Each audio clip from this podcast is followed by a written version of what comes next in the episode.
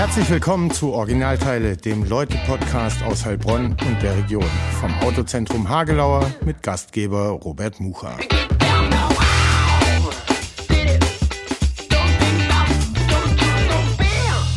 Herzlich willkommen zum Start der vierten Staffel vom Originalteile-Podcast, dem Leute-Podcast aus Heilbronn und der Region.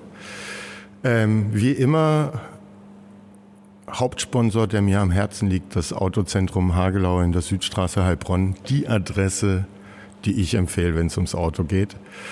Ähm, und weshalb dieser Podcast stattfinden kann. Und wir sind heute hier in einem ganz neuen, äh, in einer ganz neuen Location in der Bahnhofsvorstadt im Nost. Und zu Gast ist Christopher Bollmann, einer der Gründer Entrepreneur seit neuestem sozusagen. Schön, dass du da bist. Schön, dass du dir Zeit genommen hast. Hi, Christoph. Hallo Robert, ja. danke für die Einladung. Sehr gerne. Ähm, am Anfang darf der Gast sich immer selber vorstellen. Ähm, ne? Originalteile Podcast, Heilbronner Originale, aber du kommst gar nicht von hier ursprünglich. Ähm, also erzähl mal, wer bist du und woher kommst du ursprünglich? Ja, also Christopher Bollmann, mein Vordername. Ich komme ursprünglich aus dem Hunsrück und ähm, bin dann da mit 19 nach Wiesbaden und kurz danach nach Frankfurt gezogen und bin dann vor elf Jahren, zwölf Jahren nach Heilbronn gekommen, bin ja also heimisch geworden, ähm, komme ganz ursprünglich so ein bisschen aus der Gestaltungsrichtung und bin dann ganz schnell ins Marketing gerutscht, Veranstaltungsmarketing, Radio, Online-Marketing, Kooperationen, Labelarbeit, alles was so ein bisschen in diese Richtung geht und war dabei Big City Beats in Frankfurt und ähm, bin dann nach Heilbronn gekommen in ein kleines Startup und habe da das Thema Marketing und Agentur aufgebaut. Und zwar bei, bei DigiNights. Genau, ne? bei DigiNights. Und das war ähm, eine super spannende Zeit. Ich glaube, ich war da sechs oder sieben Jahre. Haben da vom, von kleinen Partys bis zu großen Konzerthallen und von, ja, von Kiel bis, bis Italien Sachen gemacht. Ähm, Ibiza später auch? Ibiza später auch, stimmt, das habe ich ganz vergessen. Äh, eine super spannende Zeit, hat sich äh, ganz, ganz rasant entwickelt.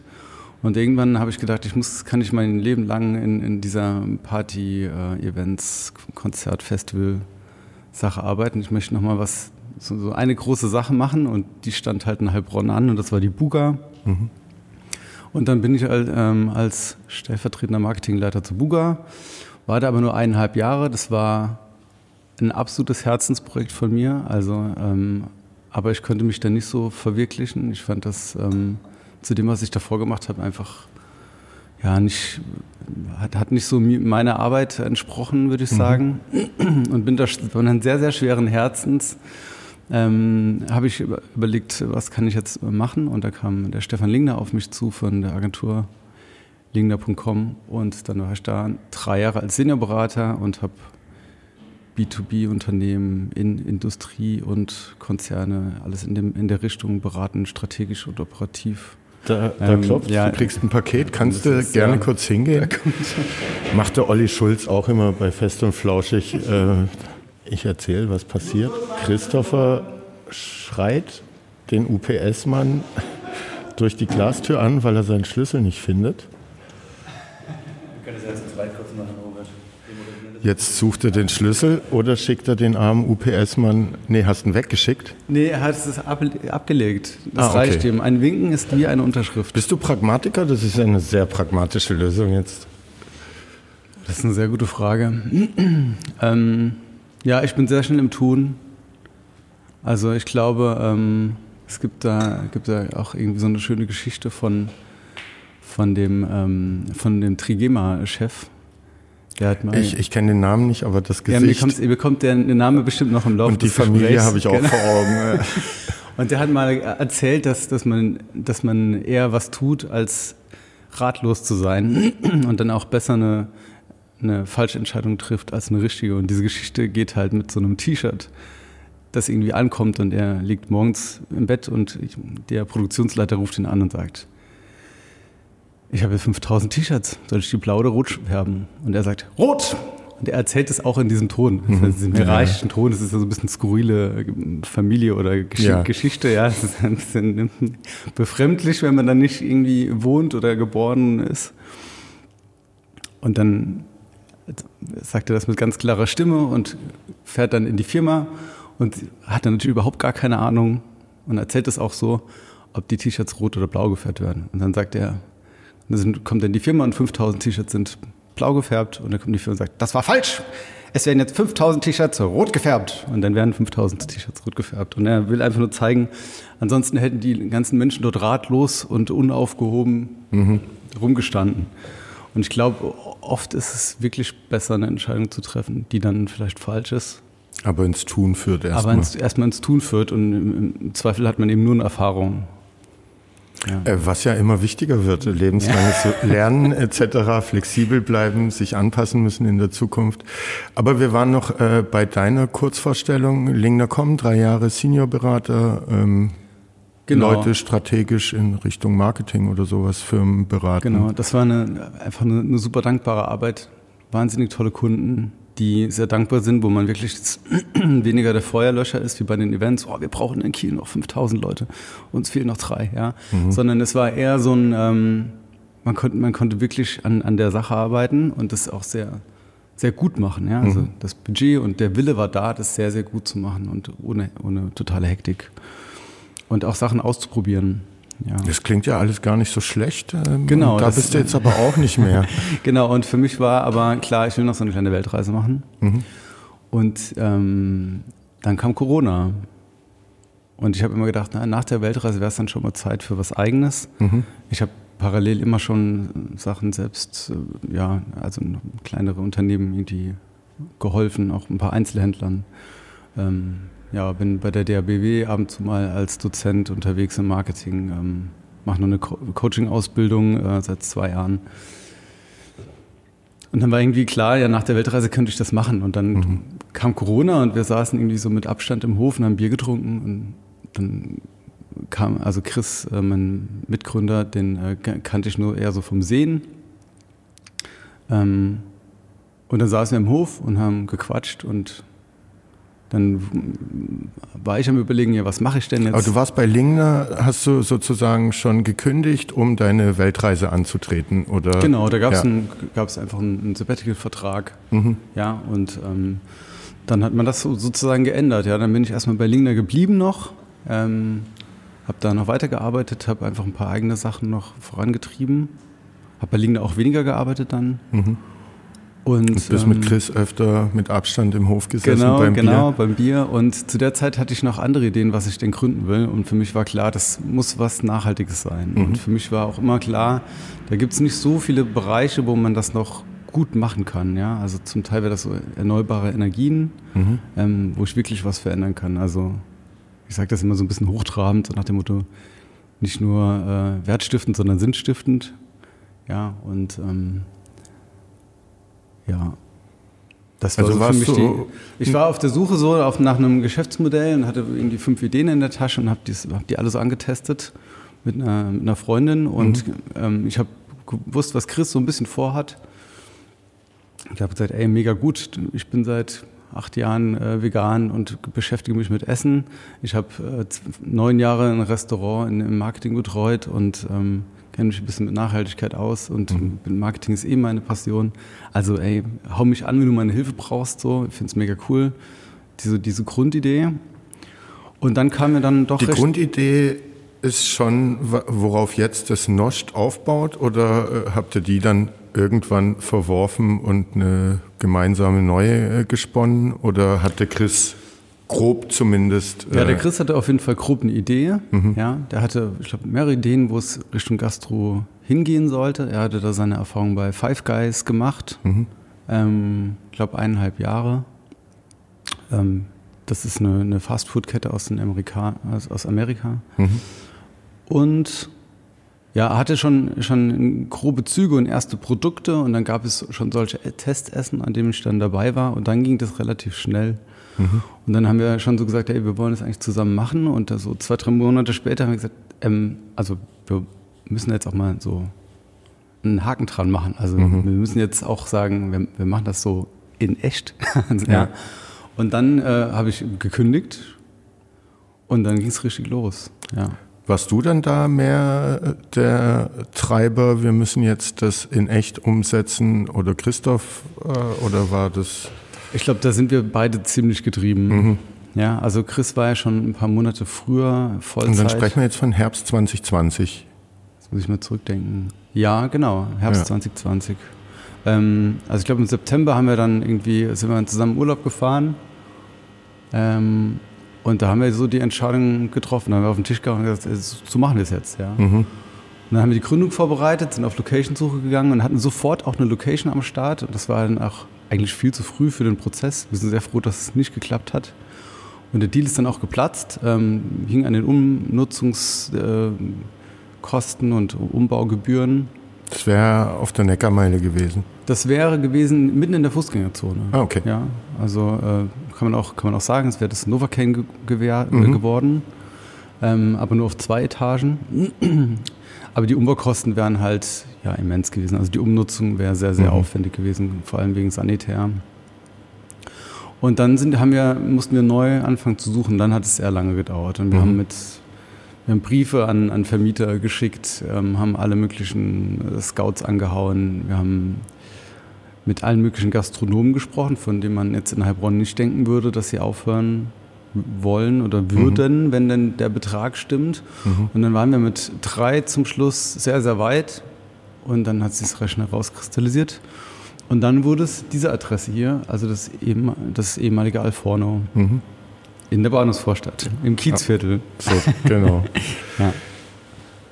Okay, ähm, wir kommen im Laufe des Gesprächs auf alles nochmal zu sprechen. Was mich jetzt zum Anfang interessiert, ne, Hunsrück groß geworden auf einem kleinen Dorf oder mittelgroße Stadt? Äh, wie, wie bist du da groß? Kleines Dorf, also wie, wie so ein Bilderbuch, Riesenhaus, Riesengrundstück. Man fährt mit dem Fahrrad in den Wald und baut da Baumhäuser und mhm. springt in den See und und lässt sich im Eis einpreschen im Winter irgendwo und äh, baut Staudämme und äh, hat nicht so richtig, also ich glaube, so, so, so die, die einen oder anderen Jugendthemen, die man so hat, die haben wir einfach in so einer kleinen Bubble nicht so richtig mitgekriegt, ja. Mhm.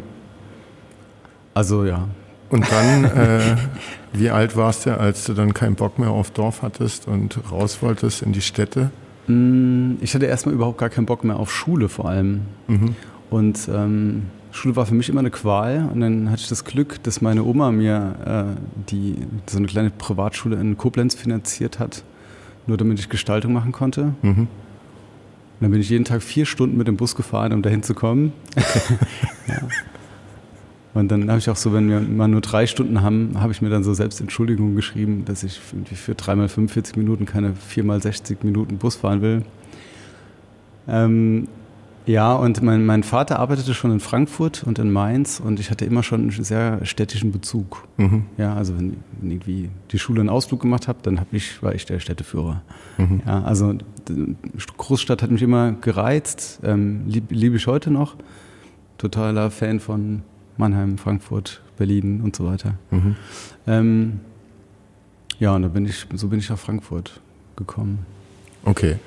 Ähm, und zieht dich jetzt aber auch dann immer noch sozusagen raus in die Kindheitserinnerung, also in die Natur und dass du da mal Ruhe brauchst oder brauchst du schon ein Rauschen um dich rum und die Option, irgendwie was erleben zu können in einem urbanen Umfeld? Ich bin, glaube ich, da, hey, ich bin auf jeden Fall das, das Extremum. Also entweder ich brauche total meine Ruhe und wenn ich dann nicht so alle ein, zwei Wochen mal irgendwie in den Wald komme, dann merke ich das total so, wie, wie es mir geht. Mhm. Aber zurück, also ich brauche dann auch wieder den Trubel. Mhm. Und warum dann, also wenn du sagst, du bist, du genießt Großstädte, sich, ich gehe davon aus, sich da treiben zu lassen, äh, mhm. Sachen zu entdecken, ähm, warum dann äh, ja so die kleine Provinz, Großstadt Heilbronn und so lange? Ähm, Ja, also ich bin, bin hier irgendwie heimisch geworden und wollte das nie. Mhm. Also ich wollte hier immer weg und ich sollte erst ein Jahr in Heilbronn bleiben und wollte dann studieren. Und dann mhm. hat es aber so gut funktioniert in dem Startup. Und da gab es immer wieder sehr, sehr gute Gründe, hier zu bleiben. Mhm. Und es war auch oft die Stadt. Ja, also ich sage immer, Heilbronn ist die perfekte Kompromissstadt. Ich habe mhm. auch schon mal die Artikel über Heilbronn geschrieben. Ähm, auch für, also aus, aus äh, Recruiting ähm. Mhm. Ähm, Und es ist einfach, äh, Heilbronn vereint einfach super viele praktische Sachen, die mir mein, mein Leben verbessern. Mhm. Ja, also in der Großstadt oder auf dem Dorf oder in vielen anderen Städten, Städten habe ich super viele Nachteile, ähm, so wie ich sie kennenlerne. Ja, und die du hier nicht hast? Was, die, die ich hier nicht habe, ja. Zum Beispiel? Das fängt da an, dass ich in einer super coolen Altbauwohnung noch bezahlbar wohnen kann. Das mhm. hängt damit zusammen. Ich kann mit, mit dem Fahrrad bin ich in fünf bis zehn Minuten überall. Ich bin äh, in zehn Minuten im Wald. Ich habe äh, schöne Weinberge in, in der Aussicht.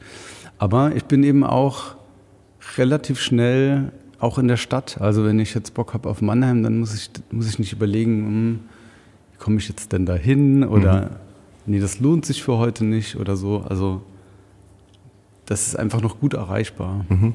Ja, und diesen, das ist, Kompromiss hat immer, hat so im Sprachgebrauch sowas, sowas Negatives, so nach dem Motto, ich musste mich von irgendwas entfernen, damit ich diesen Kompromiss dann bekomme und das ist, man muss immer sowas loslassen oder mhm. weggeben, aber ich finde, das ist eigentlich nicht so negativ. Also, wenn ich sage Kompromiss statt Heilbronn, dann sehe ich eher die, die positiven Teile des, des mhm. Kompromisses. Mhm. Und äh, du hast ja gerade gesagt, du solltest nur für ein Jahr da bleiben, dann lief es mhm. ganz gut. Ich habe mich auch gefragt, ob du vielleicht jetzt am Ende so lang geblieben bist, weil du am Anfang durch deine Tätigkeit Heilbronn ja, habe ich mir vorgestellt, sehr irgendwie über die Partyszene und über diese Leute dann kennengelernt hast, ähm, die ja dann auch Trubel, Action suchen, vielleicht bunter sind als irgendwie eine normale Arbeit in einem Konzern. Ähm, meistens dann auch happy am Wochenende, wenn die Musik passt und die Getränke. äh, ähm, und dass das dann vielleicht erstmal Heilbronn für dich hat besser erscheinen lassen, als es tatsächlich war. Und dann mit der Zeit du ja, dich auf die Stadt logischerweise dann auch nochmal anders und mehr einlassen musstest und dann eben gemerkt hast, ach ja, Kompromiss statt, ähm, in der man es echt gut aushalten kann und ja. äh, wo man sich relativ zügig alles andere organisieren kann. Sei es die Großstadt oder die Ruhe irgendwo in der Natur ähm, oder eben ja auch ein Erlebnis hier in Heilbronn. Äh, kannst ja durchaus auch deinen Spaß haben. So, ne? Ja, also ich würde, ich würde das dementieren. Ich habe in dem ganzen Nachtleben, also ich habe ja auch, äh, glaube fünf Jahre im Hip Island im Controlling gearbeitet, nie das Gefühl gehabt, dass die Menschen dort besonders viel Trubel lieben oder besonders urban eingestellt sind, mhm. sondern das, sind, das ist der komplette Querschnitt und das sind, glaube ich, viel mehr konservative Urschwaben mit Anfang 20 unterwegs, als man denkt. Mhm. Ähm, also ich glaube, das war mehr, mehr Zufall. Also ich hatte auch jahrelang hier in Heilbronn, meine, meine besten Freunde waren immer Zugezogene. Mhm. Also vielleicht ist es Zufall, vielleicht aber auch nicht. Kennst ähm, du inzwischen Heilbronner, mit denen du dich gut verstehst, die oh, hier geboren wurden? Ich kenne nicht nur Heilbronner, die, die hier geboren worden sind. Also ich habe tatsächlich mit den, den Ureinwohnern jetzt hier zu tun und bin sogar mit einer in einer Beziehung. ja. Also hätte man mir das vor, vor acht Jahren gesagt, hätte ich gesagt, mm, nein. Äh, wo liegt denn, ja. äh, wenn man das so pauschal fragen und dann beantworten kann, aber so der größte Unterschied zwischen, jetzt sagen wir mal, Heilbronnern und Unterländern und Leute aus dem Hunsrück und der Mainzer Gegend vielleicht, wo du dann in deiner Jugend mehr warst und aber wahrscheinlich auch immer noch Bezug zu hast, familiär und da immer wieder mal bist? Ich glaube, der Zugang ist ein bisschen einfacher. Also hätt, lernt man dort, lernt man als Heilbronner, der äh, nach Rheinhessen geht, schneller Ur-Rheinhessen kennen, als du hier Ur-Heilbronner kennengelernt hast und dich ja also, eine Beziehung aufbauen konntest zu den Leuten? Also ich glaube, ein, ein Heilbronner hätte es in, also es ist ja nicht Rheinhessen, es ist ja genau zwischen Eifel und der Pfalz. Der Hunsrück. Genau. Ja. Ähm, also der Hunsrücker ist auch ist auch eher so ein, ein richtig knorziger, ja, mhm. und mindestens so geizig, wenn nicht noch geiziger als, als irgendwie so das Schwarmland. Ähm, aber ich glaube, der Zugang ist einfacher, ja. Also, mhm. ich würde nicht sagen, die Menschen sind herzlicher oder so, aber auf dem Hunsrück würde man, glaube ich, bei einer, ich mache es jetzt mal ganz klassisch, bei so einer Grillfeier einen viel direkteren Anschluss finden. Mhm. Ja, sofort. Und im Schwammland wird man erstmal zehn Jahre getestet. Haben das deine zugezogenen Freunde und Bekannten auch so wahrgenommen? Ja, das kann ich auf jeden Fall so bestätigen. Und mhm.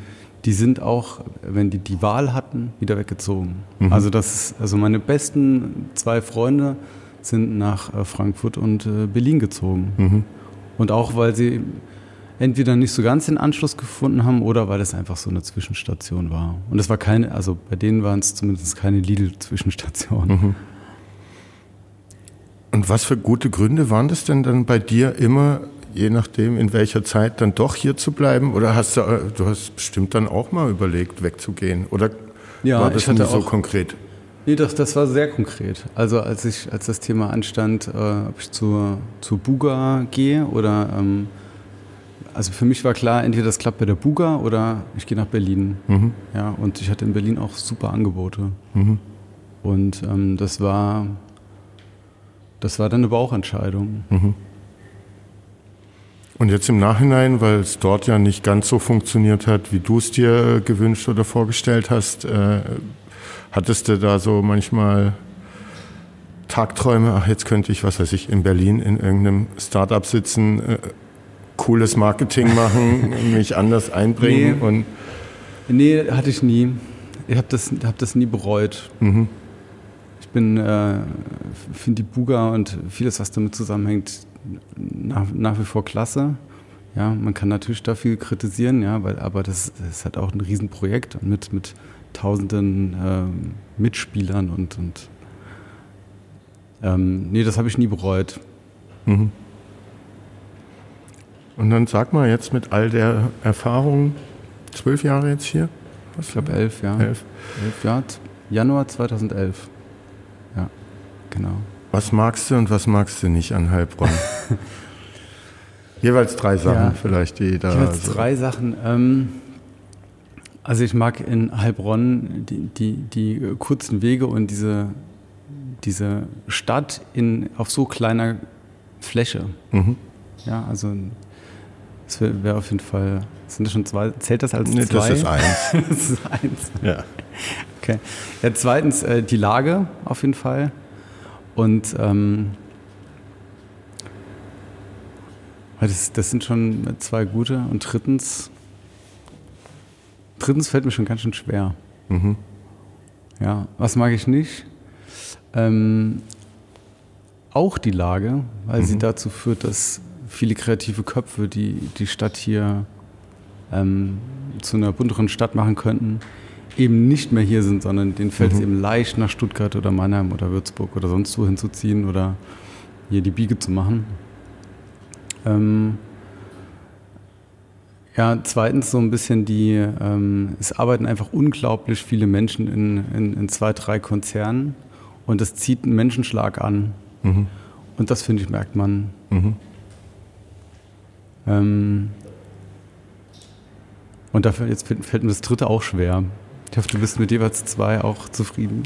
Und äh, bemerkst du schon oder hast du die Hoffnung, dass jetzt äh, durch den Ausbau der Bildungsinstitutionen, Bildungscampus, da kommt ja immer mehr, dass da jetzt anderer Schlag an Menschen äh, auch noch in die Stadt strömt? Oder äh, hast du die Befürchtung, dass das genau die Leute sind, die sich da ausbilden lassen, die dann später in den zwei, drei Konzernen vielleicht äh, sich bewerben? Ähm, beides. Also ich merke jetzt schon, dass immer mehr Internationals präsent sind hier. Mhm.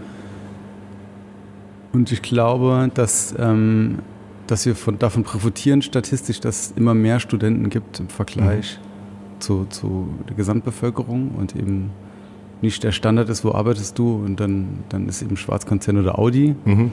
Ja, oder auch so eine Lieblingsantwort, wo arbeitest du bei Audi und dann kommt so eine Abkürzung wie F13 Mhm. Als wüsste, wüsste jeder, was F13 ist. Dann, ja, was ist denn F13? Ja, das ist das linke Hinterrad. Ich montiere das linke Hinterrad. Ja, ach, okay, ja, klar. War, hätte ich mir denken können. Ähm, das, ich glaube, es geht eher darum, diese Leute hier zu halten. Mhm. Ja, also es, natürlich macht es was mit einem Stadtbild. Wenn was wird statt, tun, statt um 7.000, 12.000 Studenten hier sind, natürlich verändert das was. Und es gibt auch eine Dynamik und eine, mhm. eine mehr, eine, eine mehr buntere Kultur. Was könnte man oder was würdest du denn tun, um diese, du hast ja erwähnt, kreativen Köpfe, die abwandern, äh, aufgrund der Lage teilweise, wahrscheinlich nicht nur, Aber was könnte man denn tun, dass die bleiben oder andere kommen? Ich glaube, es geht immer wieder um, um, die, um die gleichen Themen, äh, die, die, die aber auch angepackt werden hier. Also ähm, mhm. das, das, heißt. Äh, Findest du Heilbronn heute besser als vor elf Jahren? Ja, auf jeden Fall. Also die, äh, trotz dieses immensen Zuzugs gibt man ja ordentlich Gas, was den Wohnungsbau angeht.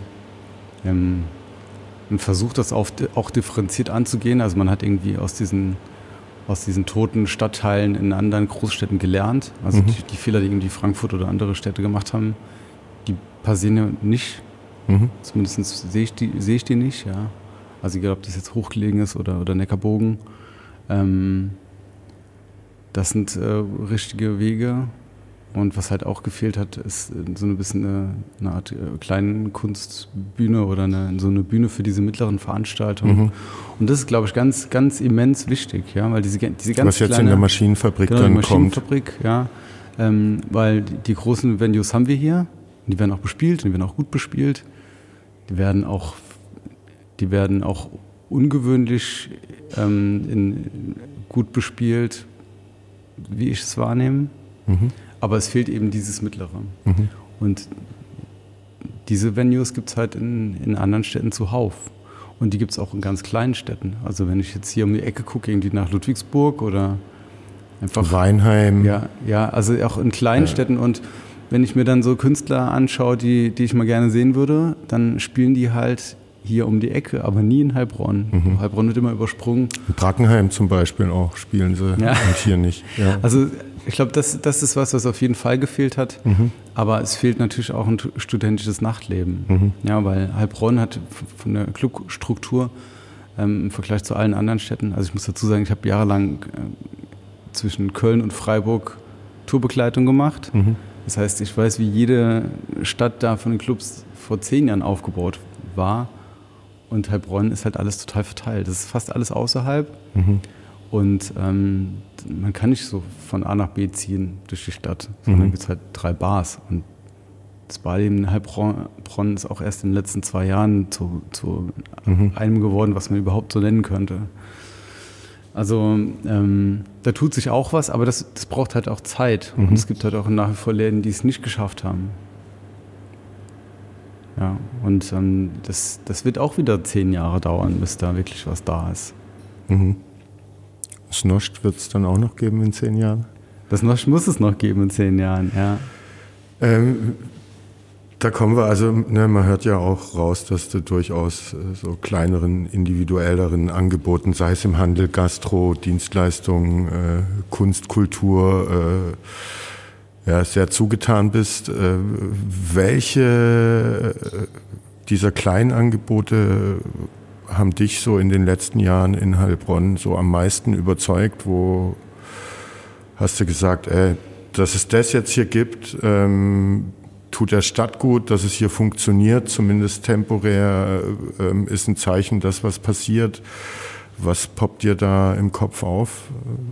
Ja, erstmal Kunsthalle Vogelmann, die ist eigentlich total unterbewertet. Mhm. Ja, hat vor ein paar Jahren wurden noch die Besucherzahlen... Und da meinst du beides, also den Teil der städtischen Museen und den Teil des Kunstvereins oder? Ja, also der Teil des Kunstvereins, ähm, der ist ja, das sind ja im Prinzip nur zwei Räume, aber ähm, ja, also ich würde es schon als Ganzes sehen. Mhm.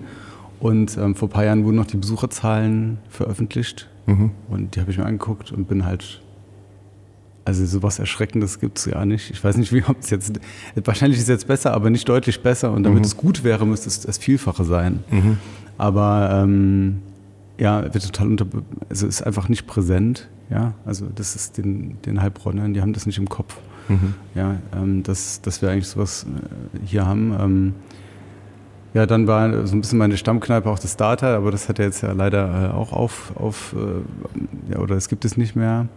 Ähm, Wie wichtig war für dich oder aus deiner Perspektive das Data für so eine junge, alternativere, freiere Kreativkulturszene, auch für Zugezogene dann vielleicht aus größeren Städten? Ähm das ist eine gute Frage. Das, das kann ich gar nicht beurteilen. Mhm. Das, ich kann nicht beurteilen, wie schnell sich so eine Gruppe, eine neue Location ähm, zu einer Lo neuen Location ähm, oder in eine neue Location zieht. Mhm. Ja, also je nachdem, wie die vernetzt sind und wie homogen die ist, ist das, kann das nicht wichtig gewesen sein oder extrem wichtig. Mhm. Wie wichtig war es für dich? Also es war ja so eine Insel der Glückseligen irgendwie in der Innenstadt. Ähm, ja. Und das Ding hättest du ja tatsächlich in jede richtige Großstadt in Deutschland setzen können und es hätte da genauso funktioniert, wie es hier funktioniert hat und auch das Klientel angezogen. Ähm, und dass so ein Laden dann vielleicht dafür sorgt, dass Leute weniger schnell abwandern oder dann doch äh, wissen, hey, sie haben dreimal die Woche abends einen Platz, wo sie Gleichgesinnte treffen. Äh. Also für mich selbst war es ein paar Jahre schon sehr wichtig. Ähm, aber ich glaube, dass, dass dieses, äh, ja, das passt jetzt in diese Stadt oder jede Stadt behauptet von sich selbst immer, ja, das, ja, das bei uns ist das alles, bei uns ist alles anders, ja. Mhm. Und nee, bei uns sind die Leute anders, und nee, bei uns funktioniert das anders. Das stimmt einfach nicht. Da mhm. ist jede Stadt mehr oder weniger gleich. Mhm. Ja? Weil ob das Data jetzt hier steht oder woanders, das Data hätte auch nicht mehr Personen aufnehmen können. Ja, und wenn das Data in Berlin steht, dann hätte es auch nicht mehr Gäste gehabt. Mhm. Ja, weil einfach nicht mehr Gäste reinpassen, fertig. Und die Leute suchen sich dann ihre Optionen. Ähm, also ich glaube, das wird manchmal ein bisschen überbewertet. Mhm. So diese Individualität der Stadt. Ja, natürlich ist es so, aber es gibt schon Grund, warum die Innenstädte immer, immer mehr gleich aussehen, weil die Leute die gleichen Bedürfnisse haben und die gleichen Restaurants überall. Und die Pizza schmeckt ja auch nicht anders als in einer anderen Stadt. Mhm. Zumindest nicht in der Losteria. genau. genau. Ja. Und dann kommen wir von der Losteria zum Nost. Ähm, da können wir uns jetzt ein bisschen äh, noch ausführlicher drüber unterhalten. Ähm, hast du keine na, du hast gemeint, du hast schon zehn Jahre irgendwie Restaurants begleitet äh, im Marketing oder in der Kommunikation, aber hast du nicht trotzdem, das ist ja ein Haifischbecken, so dieses Gastro-Gewerbe. Ähm, ihr kommt beide nicht aus der Gastro. Wie groß war der Respekt oder äh, ist der gar nicht aufgepoppt, weil ihr so verliebt in euer nachhaltiges Konzept wart und dran glaubt ja natürlich auch? Ähm, weil man, man steht hier wahrscheinlich irgendwie über einen halben Tag drin, muss das täglich machen, muss täglich schaffen, Gäste anzuziehen, etc. pp. Ähm, und auch gerade jetzt in der Zeit, äh, wo man nicht weiß, wann können wir wieder sozusagen Vollgas fahren, mehr Tische reinstellen und, und, und. Ja, also ich glaube, wir haben das, das beide eher eben als Unternehmung gesehen und weniger als Gastronomie, mhm. ja, was vielleicht auch an einem ziemlich ausgefeilten ähm, Businessplan liegt und an der, an, einfach an der Überzeugung von dem, was, was wir tun. Ja, und wir haben ja auch diesen, die Vision, Mission, alles ausgearbeitet. Ähm, ja, wie, wie ist die denn? Ja, also wie? unsere Mission ist, we want to change the way people eat. Mhm. Und dann steht praktisch, wenn man tiefer reinguckt, also das ist das, was wir auch hier offiziell kommunizieren, auch in unseren 100 Wörtern, die, die, man, die immer wieder präsent sind, hier im Laden oder auch auf den Flyern oder im Netz. Ähm, aber unten drunter steht eigentlich, eigentlich noch to more sustainable and healthy products without harming animals. Mhm. Ja, also noch ein bisschen mehr. Und unsere Vision ist eigentlich, dass wir ähm, die beste Alternative Food äh, Station werden wollen in jeder Stadt. Ja? Also mhm. wir sagen providing the best food destination in every city. Ähm, und das steht da einfach so weit drüber, dass wir wir, haben ja, wir machen ja von den Prozessen her sowohl im, im Bäckerhaus als auch in der Küche, als auch im Lager, als auch hier im Gastbereich eigentlich alles anders. Und äh, das fängt jetzt, das hört man jetzt gerade, fängt bei der äh, bei der Wasseranlage an, ja, die mega krass nachhaltig ist. Mhm. Und ähm, das hört bei den äh, Tischbeinen oder bei irgendwas auf. Also wir haben den Anspruch, dass bei allem, was wir hier gemacht haben, immer dazu erzählen können, warum haben wir das so gemacht. Und ähm, wenn es nicht einem, einem, krassen Nachhaltigkeitsanspruch genügt, dann müssen wir wenigstens erklären können, warum. Mhm. Ja. Fragen da Leute äh, nach? Also so übertrieben gesagt, nach dem Tischbein hier und wie nachhaltig das ist? Oder interessiert die gutes Essen und wenn das stimmt, äh, muss man jetzt nicht. Also wie interessiert sind die Leute, wie konsequent ihr die, die euer Leute Konzept da durchzieht? Ja, also wir sind jetzt, äh, haben jetzt erst eine Woche auf, nicht, nicht mal eine Woche auf und im Moment sind die Leute noch sehr fokussiert aufs Essen, was aber auch daran liegt, dass wir ähm, eben viel, einiges selbst erfunden haben und dem auch eigene Namen verpasst haben und dann natürlich die Frage ist so, ja, was passt denn zusammen? Mhm. Ja, wir haben eine sehr kleine Karte, machen alles aus 24 Zutaten, alles frisch. Ähm, es gibt bei uns kein Convenience, es gibt keine Ersatzstoffe, Zusatzstoffe, es gibt nur zwei Allergene. Ähm, das bedeutet aber auch, dass wir Sachen auf der Karte haben wie Sesami, ähm, was man vielleicht kennt als Tahinsoße, mhm. aber was normalerweise eher so noch so kurz über den Salat oder so einen kleinen Schuss über das Humus äh, mhm. gemacht wird. Bei uns ist das aber wie, ein, wie, eine eigene Creme, also eine komplett mhm. andere Zubereitung, ein eigenes Produkt. Ja. Und so haben wir ein paar Sachen auf der Karte, die man, die man nicht kennt und dann fragen die Leute, ja, was ist es denn oder zu was passt es denn? Mhm. Weil ich kann bei uns eben äh, Sachen ziemlich wild kombinieren, habe dadurch ein paar tausend Möglichkeiten, ähm, was ich esse. Obwohl was, passt, nur, was passt nicht zusammen? Was passt nicht zusammen? Jetzt gucke ich auf die Karte, links von mir ist die große Karte. Also vielleicht muss ich dazu erklären, es gibt die Pockets, das ist praktisch unser Holzofenbrot direkt hier aus, aus unserem äh, uralten Holzofen, den wir sozusagen geerbt haben. Und das wird dann gefüllt, entweder mit unseren Green Falafel oder mit den Fried Auberginen. Mhm. Und dann kann man aus 14 Toppings kostenlos wählen. Mhm. Das kann man die bei einer Pocket natürlich alle wählen, dann hat man so einen kleinen Komposthaufen in der Hand. oder man, man äh, sagt, ich hätte gerne fünf frische, zwei Dips und zwei Soßen. Mhm. Ja, und äh, was jetzt nicht so passen würde, wäre, wenn ich bei den Dips ähm, Sesami, Sweet Onion, Essence of Lemon und Sweet Apple nehmen würde, weil dann mhm. wäre es einfach eine sehr schwere Soße und drei süße Sachen und mhm. das wäre einfach, das wäre nicht okay. so cool. Und wie seid ihr auf die 24 gekommen? Äh, ja. Stand Gab es eine Idee, wir müssen eine Zahl haben an Zutaten nee, nee, die kommunizieren nicht. wir auch? Oder das, hat sich entwickelt, wir brauchen genau diese 24, dass wir das, was wir im Kopf haben, was wir auf den Teller bringen wollen oder in die Takeaway-Tüte, ähm, die 24 sind es halt und damit kommen wir klar. Da kann man nichts mehr weglassen und dazu tun muss man aber auch nichts mehr. Es ist so lecker genug. Ähm, ja, also es geht gar nicht so um die Zahl. Es geht eher um das, um das Reduzierte. Also mhm. wir haben einfach überlegt, wie können wir aus möglichst wenig Dingen, die im besten Fall eben auch einen super Klimaabdruck haben, ähm, ein super Essen herstellen, was lecker ist und was sich eben nicht nach Verzicht anfühlt. Ja. Habt ihr da recherchiert, Lebensmittel äh, mit bestem äh, CO2-Fußabdruck? Äh, nee, die, die Qualität stand schon im Vordergrund. Mhm. Ja, wir haben eher geguckt, was nachher, was können wir noch weglassen, was vielleicht ähm, fürs Klima schlecht wäre. Ja?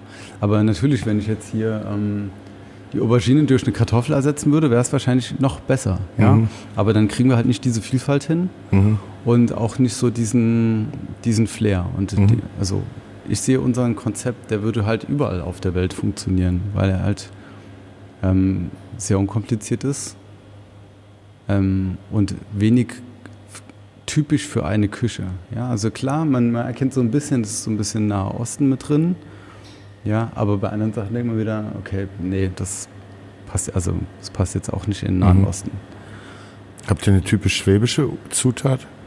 Hm. Zwiebeln. wie groß sind denn eure Pläne? Ne? Ähm, äh, vorher hast du gesagt, äh, ihr wollt es in jede Stadt bringen. Da habe ich noch an Deutschland gedacht. Gerade hast du gesagt, es wird in jeder Stadt der Welt funktionieren. Ja, also da gibt es bald oder irgendwann Nost Australien und Brasilien. Also ne, theoretisch könnten wir, könnten wir, überall stehen, wo auch ein McDonalds steht. Mhm. Ja? Weil die Leute eben ein Bewusstsein für Ernährung entwickeln und das tun sie eben nicht nur in Deutschland, sondern auch in Brasilien. Ja? Auch mhm. wenn man jetzt Brasilien immer denkt, ja, die essen den ganzen Tag Steak, aber wir haben ja, äh, also wir haben aktuell zwei äh, Mitarbeiterinnen aus äh, Brasilien Und die sagen auch, ja, da ist die Bewegung genauso da. Ja? Die Leute denken, was macht es mit dem Klima? Ja? Und wir können das eben sehr transparent erzählen. Wir wissen genau, alleine schon, dass wir auf, auf, auf tierische Sachen verzichten, ja, sparen wir 77 Prozent CO2 ein. Mhm. So, CO2 hat jetzt jeder im Kopf, ja, aber dass klimaschädliche Gase eben halt auch noch Lachgas und ähm, Methan sind, das wissen doch nicht alle so genau. Mhm. Ja? Und wenn ich die mitzähle, dann sparen wir noch viel mehr. Mhm. Und das heißt ja nicht, wir sparen 5 Prozent, wo, irgendwo, wo man sonst so wirbt, so, ja, wir machen das 10 Prozent besser, sondern wir machen das halt der 70, 80, 90 Prozent besser. Ja? Mhm. Oder das Protein, was wir. Und wo erzählt ihr das dann alles? Also es gibt ja dann viel zu erzählen, ja, es ne? gibt super vom Tischbein bis zum Brot. genau, ähm, ja. Ähm, oder habt also einzelne Sachen erzählen wir schon auf Instagram. Mhm. Ähm, dann kommt, wenn die, wenn die Website online ist, gibt es praktisch ein, ein, äh, eine Nachhaltigkeits-Nachschlagewerk, ähm, ja, mhm. nach, nach Buchstaben sortiert. Und da erzählen wir zu fast allem, warum wir das so tun, was das gut macht. Aber wir erzählen eben auch, was wir noch nicht so gut können, mhm. warum das so ist und wann wir das soweit, mhm. wann wir das soweit bringen können. Ja, das heißt zum Beispiel die Kichererbse, das ist immer so mein Lieblingsbeispiel.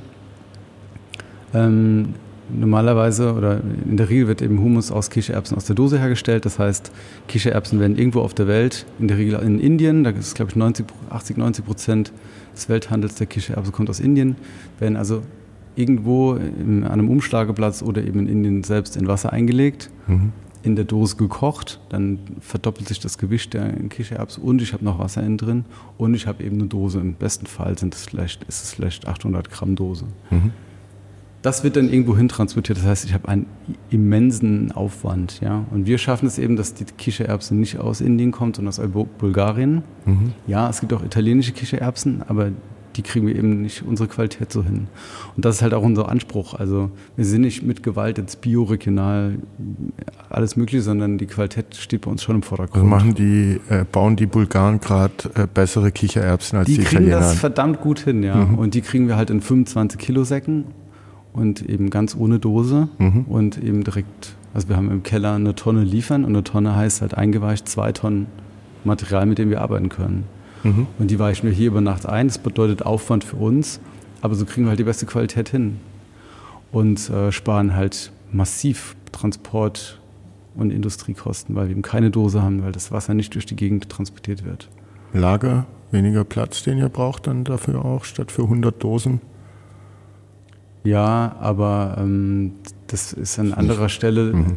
Auf, also das stimmt natürlich, aber auf der anderen Seite bestellen wir so große Mengen, dass wir sehr viel Lagerfläche brauchen. Okay. Also vieles von unserem gesamten Konzept geht auch nur über Masse, mhm. ja, weil die Kichererbsen spielen schon eine größere Rolle bei uns. Ja, die sind in mehreren, in mindestens drei Produkten sehr präsent, also im Kichererbsensalat, in den Falafeln und im Hummus. Und das Ziel ist, dass wir die eben ähm, direkt von dem Tank in unseren Tank geblasen bekommen mhm. und die, dass die nicht mal mehr in 25 Kilo Säcken kommen. Mhm.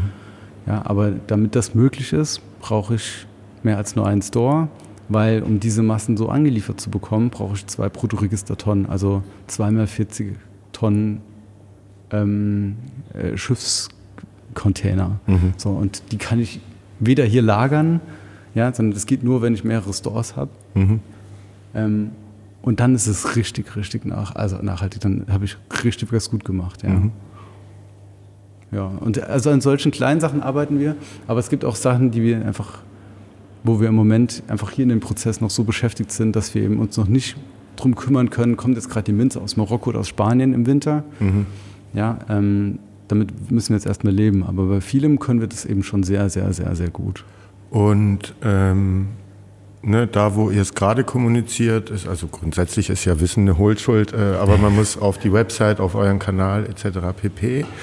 Ähm, kann sich das von zu Hause oder wenn man hier ist äh, reinziehen, aber habt ihr dann auf Sicht vielleicht auch tatsächlich analoge Events vor, wo zum Thema Lebensmittel und Nachhaltigkeit oder gesunde Ernährung, was weiß ich, hier mal äh, jemand steht und was referiert oder ihr das Arthouse-Kino mietet und eine Doku über Lebensmittel, in welche Richtung auch immer die geht, äh, zeigt und also solche Events äh, noch machen wollt, um bei euer Marketing basiert ja dann viel auf Storytelling. Ne, fast zu jedem Produkt oder zu jedem Möbelstück könntet ihr Geschichten erzählen, genau. äh, die dann auch stimmen und die äh, für die Klientel ja dann äh, auch interessant sind, weil man davon vielleicht auch was nach Hause mitnehmen kann und da versuchen umzusetzen oder ein Denkprozess dann nochmal irgendwie angeregt wird.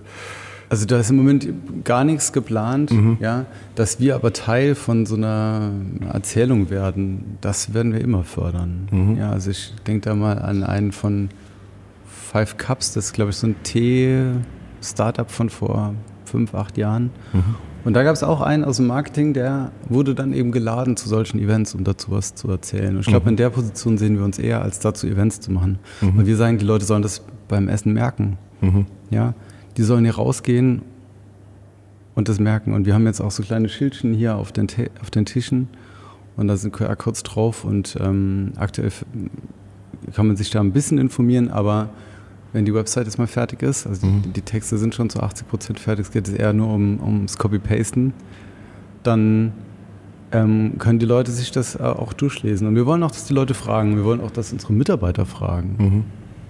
Ja, und wenn wir das nicht beantworten können... Mal, Christopher, hier ist Christopher, eine Frage. Wo, kommt, wo kommt das Rapsöl her? Ähm, also wir sagen auch, das ist dann ein Fehler von uns, wenn wir das nicht, wenn wir das nicht erzählen können. Mhm. Ja? Und ich glaube auch, es gibt gerade hier so ähm, aus Entrepreneurship-Geschichte, ja, aus den letzten sechs Monaten Baustelle, das hat uns schon an den, an den Rande des Wahnsinns gebracht hier. Mhm. Ja, das war mit Sicherheit die, die anspruchsvollste und, und anstrengendste Zeit meines Lebens bisher. Mhm. Ja, hier irgendwie das in den Griff zu kriegen. Ähm, und ich bin ja kein Bauleiter. Ja. Ich bin auch kein Handwerker. Und ich bin auch kein Gastronom, der irgendwie Läden baut. Ich bin auch kein Ladenbauer, aber wir mhm. haben das hier alles selbst gemacht und haben ganz vieles, was man kennt, haben wir einfach entweder nicht oder anders. Ja, wir haben auch keinen Koch. Wir haben das ganze Team funktioniert anders wie in der normalen Gastronomie. Wie habt ihr denn die Speisen entwickelt und dann äh, das ihr beide oder was weiß ich, die Leute, deren Meinung, äh, kulinarische Meinung euch noch wichtig war, dass ihr sagt so und jetzt ist äh, der Taste geil, das können wir auf eine Karte schreiben und mit allerbestem Gewissen anbieten, wenn ihr da was weiß ich, privat gerne esst und gut esst dann vielleicht und auch zu Hause kocht, aber ja eben nicht diesen kulinarischen Background habt beruflich. Ja, also wir kochen einfach gerne und es waren auch schon viel mehr Zutaten als die 24. Und dann haben wir überlegt, was können wir denn streichen, was eigentlich vom Prozess her nicht gut ist, ja, oder was einfach von, äh, was weiß ich, es gab auch mal eine Mangosoße, über die wir uns unterhalten haben, ähm, wo wir gesagt haben, nee, eigentlich passt es nicht zu uns, ja. Also so wie bei den Säften, den Orangensaft, bei uns gibt es keinen Orangensaft, ja, mhm. weil kommt nicht von hier, braucht man nicht. Es gibt tolle Säfte direkt hier aus der Region, Rhabarber, Johannes, Apfel. Der Apfel ist sogar vom Verein. Das ist damit, das muss reichen so. Mhm. Wer einen Orangensaft trinken will, kann woanders hingehen. Mhm. Und so machen wir das ja bei ganz vielen Sachen. Es mhm. gibt ja auch keine Cola oder so bei uns. Ja. Guckt ihr eigentlich äh, bei den Produkten äh, auch, ob die sozusagen fair trade sind und fair produziert werden? Oder ist das auch noch ein Schritt, der dann danach kommt, jetzt erstmal schauen, dass man die Kichererbse in der Qualität aus Bulgarien kommt und nicht aus Indien herschiffen oder fliegen muss. Ähm, und das nächste ist, äh, dass man dann guckt, werden die Bulgaren, die da die Kichererbsen äh, irgendwie ernten oder was, was macht man da, auch ordentlich bezahlt und sind die Arbeitsbedingungen so, dass wir auch sagen, gute Sache, können wir auch dahinter stehen. Ja, also Ziel ist auf jeden Fall, so eine möglichst gläserne Supply Chain zu haben. Mhm. Ja, also im, im, so in, in fünf Jahren muss es eigentlich so sein, dass ich die Farm in Bulgarien mindestens einmal im, einmal im Jahr besuche, ja, mhm. oder dass diese Farm vielleicht auch nur für uns produziert. Mhm. Ja.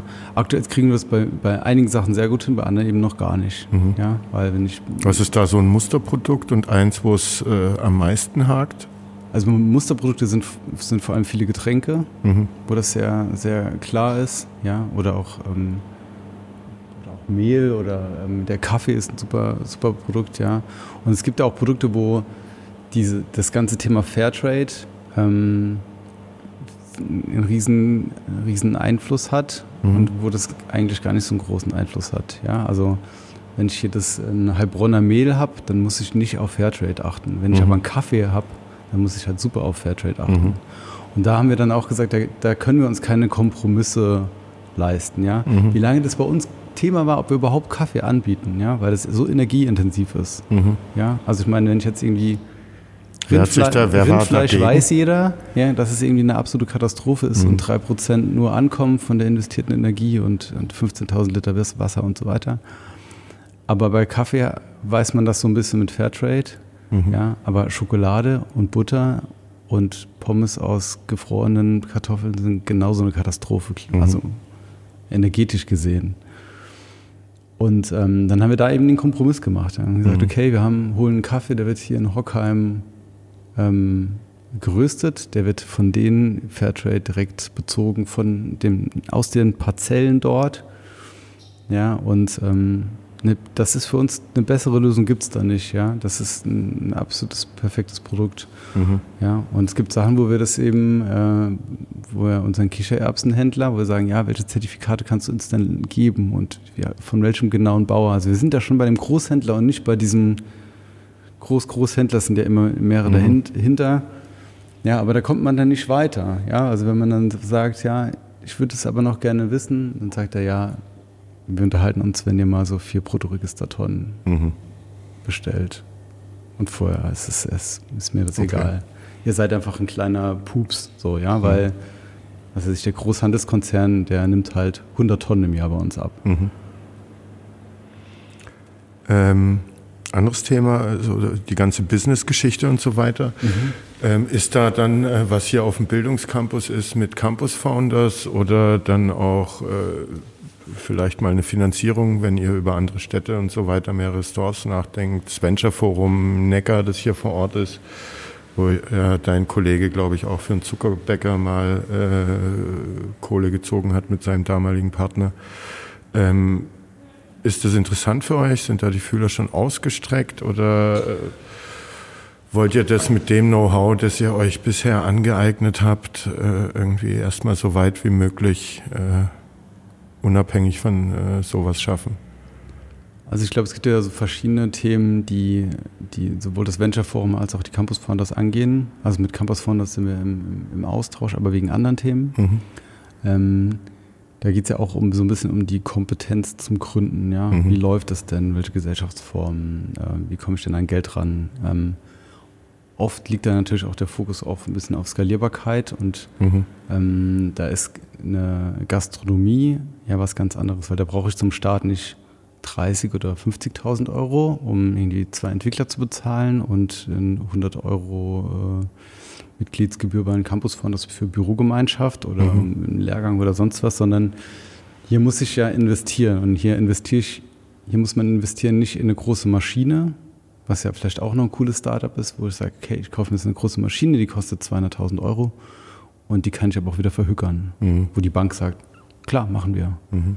Sondern hier ist es ja, man versenkt das Geld hier in eine Immobilie, die einem nicht gehört und dann ist das Geld weg. Und das, man, ich kann den Boden hier nicht mehr verkaufen. Mhm. Das Geld ist weg. Und so geht es halt mit ganz vielen Themen hier. Das Glas. Wie oft habt ihr geweint deshalb? nee, das, äh, deshalb nicht. Ähm, aber das, das zeigt halt, dass, dass so eine, eine, Gründung in der Gastronomie halt erstmal sehr kapitalintensiv ist. Mhm. Ja, das ist so, als würde ich ein hochkomplexes Patent irgendwie entwickeln lassen oder irgendeine krasse Maschine und dann eben nicht so skalierbar ist wie ein digitales Geschäftsmodell. Mhm. Chris und ich kommen aber eigentlich eher aus Bereichen, wo man genau das getan hat, also digital und schnell skalierbar. Mhm. Ähm, deswegen haben wir die, viele Kompetenzen, die man vielleicht bei den Campus Founders erlernen würde, vielleicht mit Anfang 20, die haben wir nicht mehr ge gebraucht. Mhm. Ja. Also Chris hat ja schon mal erfolgreich gegründet. Mich hat das Thema Gründung immer seit vielen Jahren begleitet, ja, auch das Thema Finanzierung. Ähm, und ich habe halt auch lange in einem Startup gearbeitet. Deswegen Aber war das nicht so. Ne, also ich habe mich davor gefragt, äh, ähm, äh, wann bei dir so der Schalter umgelegt wurde, jetzt will ich mal aus dem Angestellten-Ding äh, raus und selber was machen. Äh, da hast du ja vorher schon erzählt, dass eigentlich für dich klar war, dass nach der Buga oder dann nach Lingner äh, irgendwie du durchaus Bock hättest, da ja. in die Selbstständigkeit zu gehen. Also wann der Schalter so umgelegt wurde, weiß ich nicht. Aber ich habe auch so mit 18 so, so 18. Geburtstag und ein paar Tage später irgendwie ein Gewerbe angemeldet, um was Eigenes zu machen. So ein bisschen war das immer da, aber vielleicht hat mir einfach der Mut gefehlt. Mhm. Oder ich habe halt einfach immer Chancen auch in den Unternehmen gesehen, in denen ich gearbeitet habe. Also mhm. mir ging, spielt mein Tun, hat, war, war auch immer ich. Ich habe das nie getrennt. Mhm. Ja, ich habe das meine Sachen immer mit Aber Herzblut getan. Fühlt sich jetzt Arbeiten für dich anders an, weil es für dein eigenes Ding ist, als vorher bei DigiNights oder Lingner, wo du ja auch gerne hingegangen bist und deinen Job gern gemacht hast? Äh, so, ja, ja auf, jeden, auf, jeden, Fall. Ähm, weil ich noch klarer entscheiden muss, äh, was denn unternehmensrelevant ist. Mhm. Ja, also das ist das eine. Zum anderen ist es ja auch meine Existenz. Und zum Dritten ist es ja auch, äh, arbeiten ja hier auch Menschen, die mhm. davon ihre Miete bezahlen. Ja, das heißt, ich bin ja nicht nur für mich selbst verantwortlich. Ja, also ich glaube, das ist auch ein bisschen diese, dieser Unterschied zwischen der Selbstständigkeit und dem Unternehmertum. Mhm. Und ähm, gerade ist wahrscheinlich noch die Freude größer als der Druck vor der Verantwortung eben mit Leuten und so ja, weiter. Also Aber spürst du den schon? Also hast ähm, ja gerade angedeutet, dass man dann schon ein anderes Gefühl hat, ein anderes Verantwortungsgefühl äh, als vorher vielleicht. Ja, aber ich muss ehrlich sagen, dass bei mir gerade so dieses Thema endlich, ja, also äh, endlich Ausrufezeichen in Klammern, nochmal drei Ausrufezeichen, Klammer zu. Eins, Ausrufezeichen. Eins, eins, eins, Ausrufezeichen. in Versalien. Ähm, das ist viel größer gerade. Mhm. Ja. Also nach so langer Zeit Entwicklung mhm. endlich zu starten, ist ein super geniales Gefühl. Und wenn dann mal hier, uns wird hier von einem besoffenen Jugendlichen die Scheibe eingeschlagen nachts und dann kommst du hier rein, die Scheibe ist eingeschlagen und denkst so, ach, ja, es ist. Endlich. Es ist endlich. Und, und ich komme hier rein und denke so, das macht mich so, da habe ich überhaupt keinen, das hat mich weder wütend gemacht noch mhm. mir große Sorgen bereitet, das so, wenn man hier so einen Laden umbaut, dann ist eine eingeschlagene Scheibe ist wie. Man hat größere oh, Herausforderungen da hat, da schon gestellt. ein Vogel auf mein Auto geschissen, ungefähr so. Mhm. Ja. Okay. Also man wird da, man wird da auch entspannter irgendwie. Wie viele Leute habt ihr jetzt so im Team, die hier mitarbeiten und wie viele sind immer gleichzeitig da? Mm, wir sind jetzt zwölf mhm. oder 13 ähm, für die Abendschicht und es ist eine wilde Mischung, also zwischen Teilzeitfest also Vollzeit und, und mhm. Minijobbern. Ähm, wir stellen aber gerade noch ein, damit wir auch mittags öffnen. Mhm. Ja, wir haben gerade fast jeden Tag jemanden Probearbeiten oder zum Forschungsgespräch.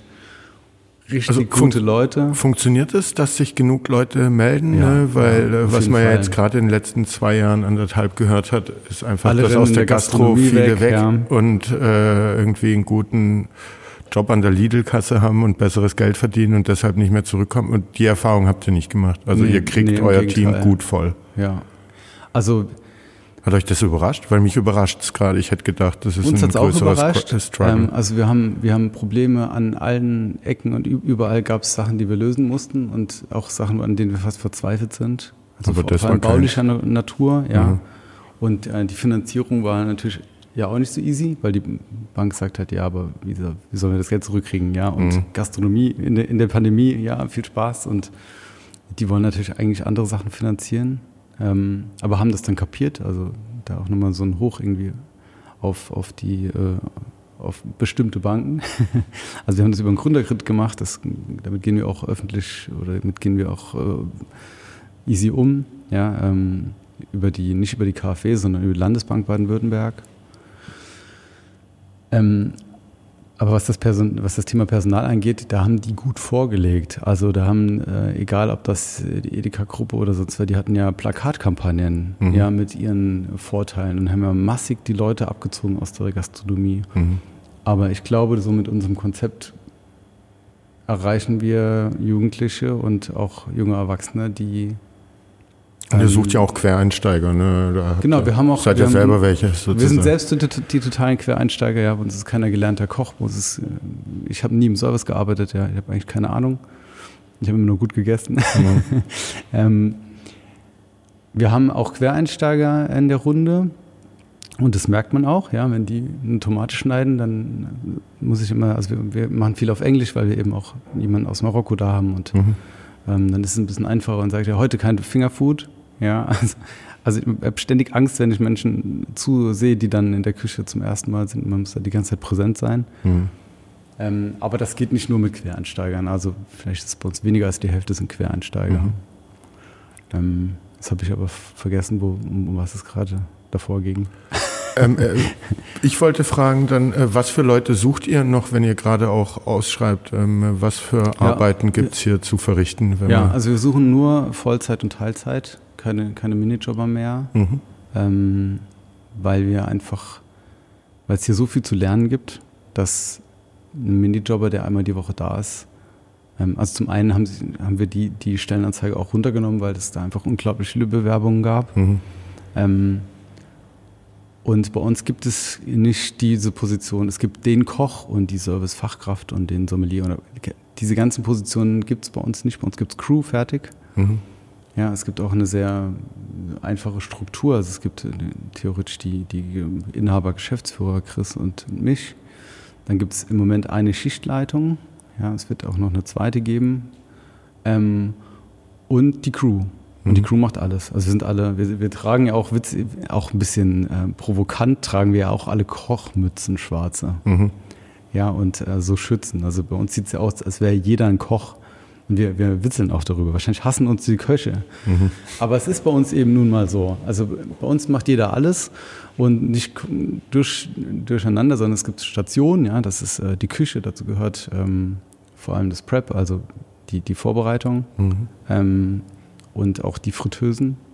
Wir, frittier, wir frittieren die, die Fried Aubergine und die Falafel.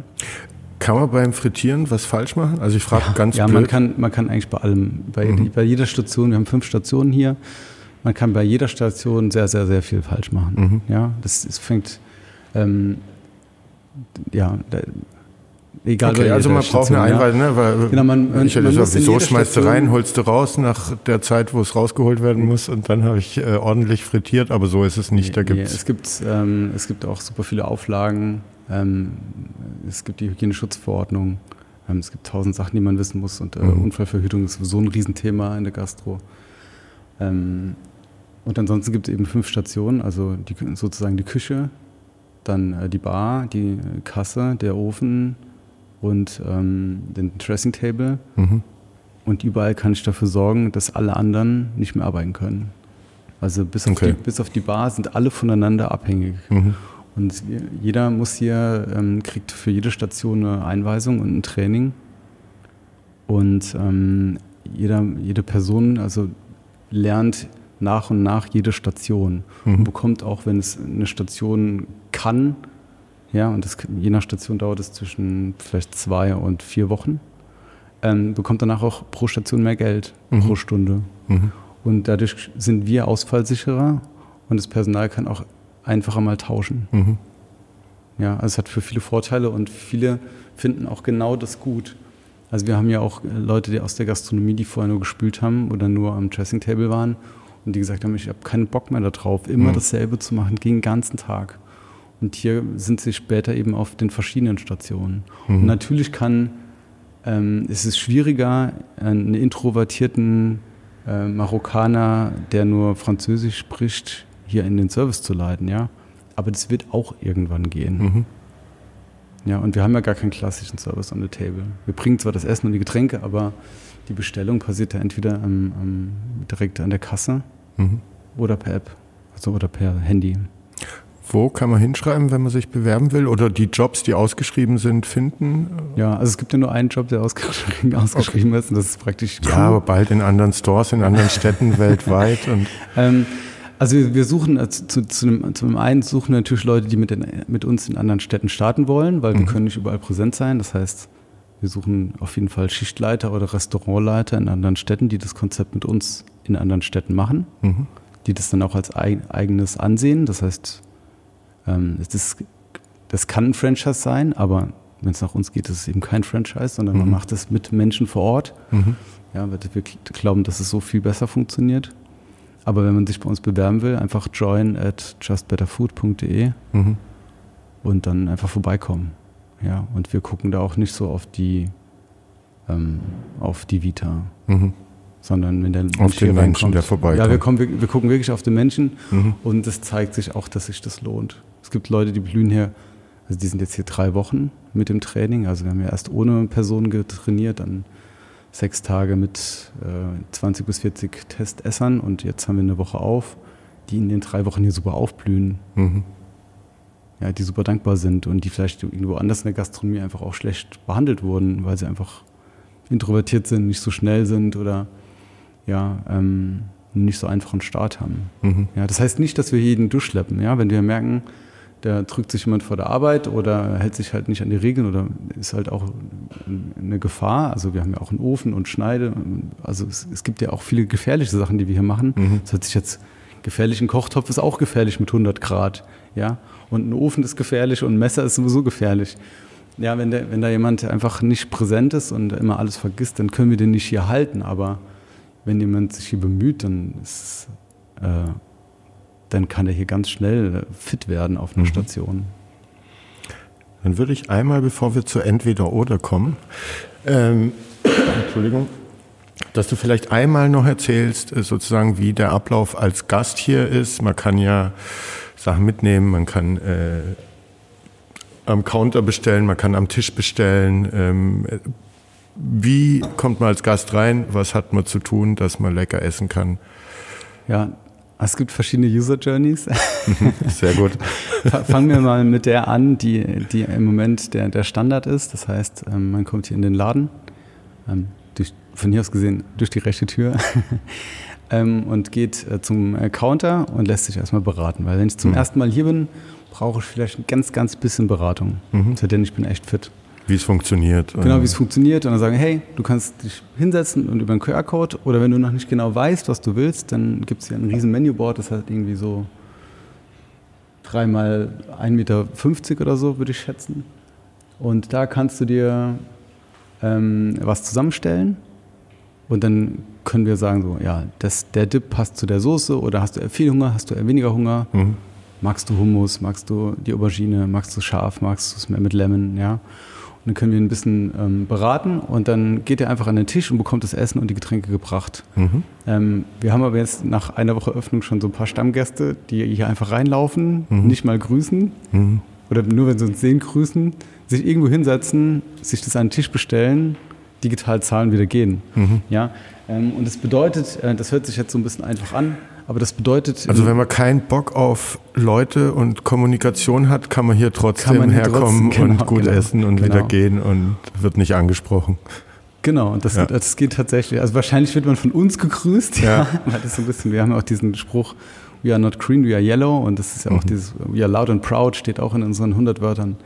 Ähm, weil es unsere, unsere Mentalität ist. Mhm. Ähm, aber theoretisch ist es möglich, ja. Mhm. Und ähm, diese, diese, ich sage immer, diese Scheißprozesse, die wollen wir hier einfach nicht. Mhm. Wir wollen nicht, dass jemand hier sitzt, in die Speisekarte guckt oder wenn, wenn wir uns jetzt lange, lange nicht gesehen haben und wir, wir sitzen hier und treffen uns und fangen schon an zu, zu quatschen und haben vergessen, auf die Speisekarte zu gucken. Mhm. Du kennst es bestimmt, dann Ja, sitzt du im ja. Restaurant, dann kommt die Servicekraft, habt ihr schon gewählt? Äh, oh, nee, haben wir vergessen. Mhm. Ja, dann komme ich gleich nochmal. Dann kommt ihr nach einer Minute wieder, dann ist man die Speisekarte noch nicht durch. Dann fragt ihr, ja, was wollt ihr trinken? Ah, Getränke habe ich noch nicht reingeguckt. Mhm. Ja, dann komme ich gleich nochmal. So, dann sitzt, dann sitzt man hier, dann will man irgendwann bezahlen, weil man doch irgendwie die Uhr vergessen hat und dann ist keine Servicekraft in Sicht. Oder die Servicekraft rennt irgendwo rum und hat nur ein Auge gefühlt. Ja. Und dann sagt er, ja, kann ich bitte bezahlen? Ja, dann muss ich das holen. Und dann rennt die Leute und dann, ja, kommt die her, ja, mit Karte oder. Also diesen, ich bin ständig am Warten, muss ständig gucken, dass ich jemanden bekomme oder wird von, dem, von, von der Person genervt. Das wollen wir hier nicht einfach, ja. Das sind Prozesse, die sind nicht schön in der Gastro. Und wie ist denn das? Aber dann äh, gebt ihr euren Gästen schon einen Vertrauensvorschuss, äh, weil ich könnte mich hier an den Tisch setzen, bestellen und einfach wieder gehen und ihr bekommt nicht mit, dass jemand digital noch nicht gezahlt hat? Oder wie? Habt ihr da einen äh, sicheren Prozess äh, fürs Bezahlen? Ja, da gibt es keinen perfekten Prozess. Mhm. Also wir haben halt die Kasse offen, aber theoretisch kann das passieren. Ja, okay. Ja? Aber das kann ja in jedem Restaurant passieren. Ja, ja. Ich kann ja in jedem Restaurant bestellen und abhauen. Ja, und bei, bei uns könnte ich halt bestellen ohne Person mhm. auf der anderen Seite. Ähm, aber jetzt so nach, den, nach der ersten Woche Öffnung, wir machen ja Hat jeder immer, bezahlt? Hat jeder bezahlt, Sehr gut. das ist schon mal gut. Ja. Ähm,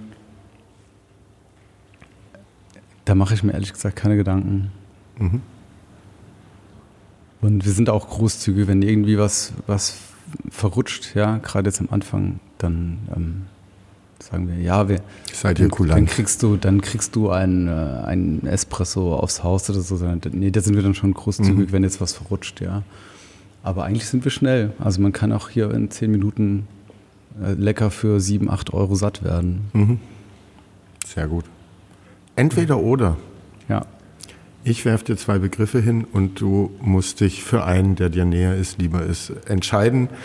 Ich war äh, in den letzten Folgen teilweise ein bisschen zu milde, wenn Leute sich um eine Antwort gedrückt haben. Das versuche ich in dieser Staffel besser zu machen. Das ist strengend hart mit mir sein. Genau. Ähm, aber es tut, glaube ich, trotzdem nicht weh. Schwäbischer Dialekt oder Hunsrückmundart? Hunsrückmundart. Frankfurter Straße oder Olgastraße? Hm, Olgastraße. Mobilat oder Creme 21? Hm. Ja, äh, Mobilat. Bukowski oder Mobilat? Hm, Bukowski. Instagram oder TikTok? TikTok. Heilbronner Stimme oder Süddeutsche? Süddeutsche. Hanix oder Spiegel? Hanix. Hip Island oder Kaffeebucht?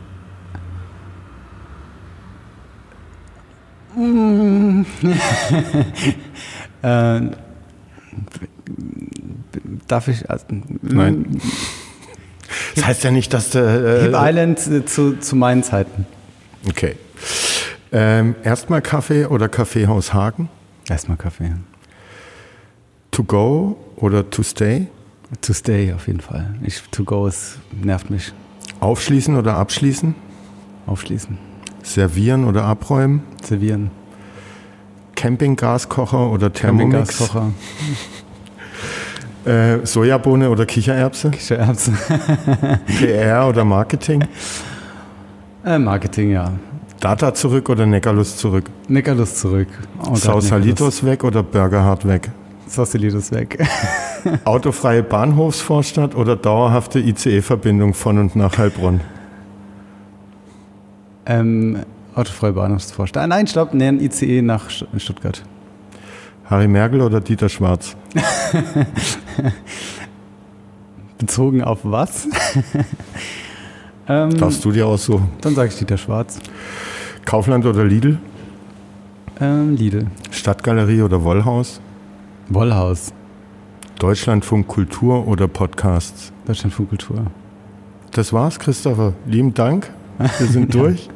Ich hoffe, du hattest auch Spaß. Ja. Ich fand es sehr interessant und kann allen sagen, kommt hierher, probiert's aus, probiert alle Soßen, alle Dips, alle Brote, alle Füllungen. Ähm, kommt mal rein und grüßt die Crew und äh, probiert's auch mal ohne Grüßen aus. Digitalzahlen, Analogzahlen zum Mitnehmen, zum Hiersitzen. Noscht auf jeden Fall mal lohnt sich, das auszuprobieren und euch eine Chance zu geben. Genau, und bald mittags und Takeaway sowieso immer und hoffentlich bald Delivery.